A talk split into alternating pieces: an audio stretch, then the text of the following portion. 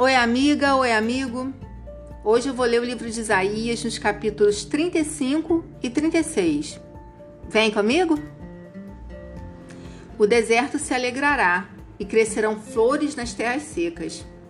Cheio de flores, o deserto cantará de alegria. Deus o tornará tão belo como os montes Líbanos, tão fértil como o monte Carmelo e o vale de Saron. Todos verão a glória do Senhor, verão a grandeza do nosso Deus. Fortaleçam as mãos cansadas, deem firmeza aos joelhos fracos. Digam aos desanimados: Não tenham medo, animem-se, pois o nosso Deus está aqui. Ele vem para nos salvar, ele vem para castigar os nossos inimigos. Então os cegos verão e os surdos ouvirão, os aleijados pularão e dançarão, e os mudos cantarão de alegria pois fontes brotarão no deserto e os rios correrão pelas terras secas. A areia quente no deserto virará um lago e haverá muitas fontes nas terras secas. Os lugares onde agora vivem os animais do deserto virarão brejos onde crescerão tábuas e juncos. Haverá ali uma estrada que será chamada de Caminho da Santidade. Nela não caminharão os impuros, pois ela pertence somente ao povo de Deus. Até os tolos andarão nela e não se perderão. Nesse caminho não haverá leões, animais selvagens não passarão por ali. Ali andarão somente os salvos. Aqueles a quem o Senhor salvar voltarão para casa, voltarão cantando para Jerusalém e ali viverão felizes para sempre. A alegria e a felicidade os acompanharão, e não haverá mais tristeza e nem choro. Assim que o rei Ezequias ouviu o que eles contaram, rasgou as suas roupas em sinal de tristeza, vestiu uma roupa feita de pano grosseiro e foi para o templo do Senhor. Ele mandou que Eliakim, o encarregado do palácio, Sebna, o, o escrivão, e os sacerdotes mais idosos fossem falar com o profeta Isaías, filho de Amós. Eles também estavam vestindo roupa feita de pano grosseiro. A mensagem que o rei mandou entregar a Isaías foi esta: Hoje é um dia de sofrimento. Nós estamos sendo castigados e estamos envergonhados.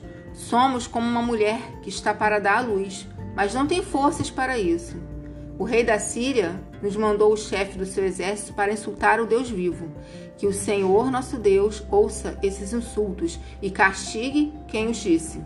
Portanto, ore a Deus pelas pessoas do nosso povo que ainda estão vivas Isaías recebeu a mensagem do rei Ezequias e mandou esta resposta: O Senhor Deus diz que o Senhor não deve deixar que os assírios assustem, dizendo que Deus não pode salvá-lo.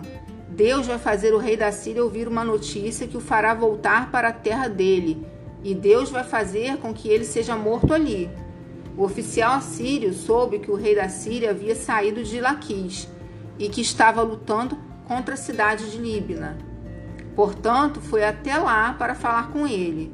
O rei ouviu dizer que o exército dos egípcios, comandado pelo rei Tiraca da Etiópia, vinha vindo para atacá-lo. Então mandou uma carta para o rei Ezequias de Judá.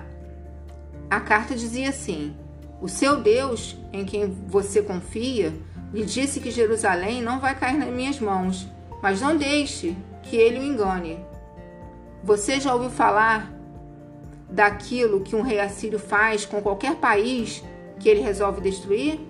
Por acaso você pensa que pode escapar? Os meus antepassados destruíram as cidades de Gozã, Arã e Rezefe e mataram o povo de Éden, que morava em Telassar, e nenhum dos seus deuses os pôde salvar. Onde estão os reis das cidades de Amate, de Arpade, de Sefarvaim, de Rena e de Iva?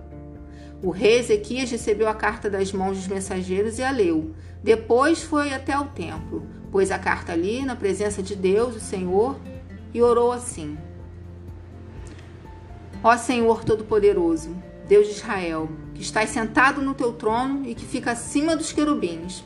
Só tu és Deus e governas todos os reinos do mundo. Tu criastes o céu e a terra. Ó Senhor, Olha para o que está acontecendo com a gente. Escuta todas as coisas que Senaqueribe está dizendo a fim de insultar a ti, o Deus vivo. Todos nós sabemos, ó Deus, que os reis da Síria destruíram muitas nações, arrasaram as suas terras e queimaram seus deuses, que não eram deuses de verdade, sim imagens de madeira e de pedra feitas por mãos humanas. Agora, ó Senhor nosso Deus, salva-nos dos assírios, a fim de que todas as nações do mundo fiquem sabendo que só tu, ó Senhor, és Deus. Então, Isaías mandou uma mensagem para o rei Ezequias. Nela, ele dizia que, em resposta à oração do rei, o Senhor, o Deus de Israel, tinha dito o seguinte: A cidade de Jerusalém ri e caçoa de você, Senaqueribe. A quem você pensa que ofendeu e insultou? De quem zombou? Você fez tudo isso contra mim, o santo Deus de Israel. Você me mandou os seus oficiais para se gabarem de que, com os seus muitos carros de guerra, você conquistou as mais altas montanhas do Líbano. Você se gabou de ter cortado os mais altos cedros e os melhores ciprestes e de ter chegado até os lugares mais distantes das florestas. Você se gabou de ter cavalos poços em terras estrangeiras e de ter bebido água deles. Gabou-se também de que os pés dos seus soldados fizeram secar o rio Nilo. Por acaso você não sabe que fui eu que planejei tudo isso há muito tempo e agora fiz tudo acontecer?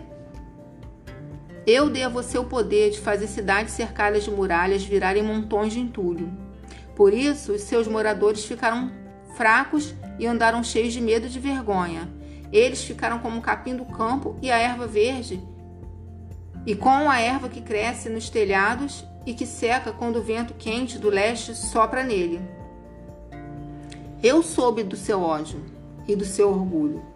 E agora vou pôr uma argola no seu nariz e um freio na sua boca, e farei você voltar pelo mesmo caminho por onde veio. Então Isaías disse ao rei Ezequias: Este é o sinal daquilo que vai acontecer neste ano e no ano que vem. Vocês terão para comer somente o que nascer por si mesmo, sem ser plantado. Mas no ano seguinte vocês poderão semear e colher cereais e também plantar parreiras e comer as uvas. As pessoas de Judá que não tiverem morrido vão florescer como plantas que firmam suas raízes na terra e dão frutas, pois ficará gente em Jerusalém e no Monte Sião, porque o Senhor Todo-Poderoso resolveu fazer com que isso aconteça. Isaías continuou: Portanto, o Senhor diz o seguinte a respeito do rei da Síria: Ele não entrará nessa cidade e não atirará uma só flecha contra ela. Nenhum soldado com escudo chegará perto da cidade, e não serão construídas rampas de ataque ao redor dela. O rei da Síria vai voltar pelo mesmo caminho por onde veio, sem ter entrado nesta cidade.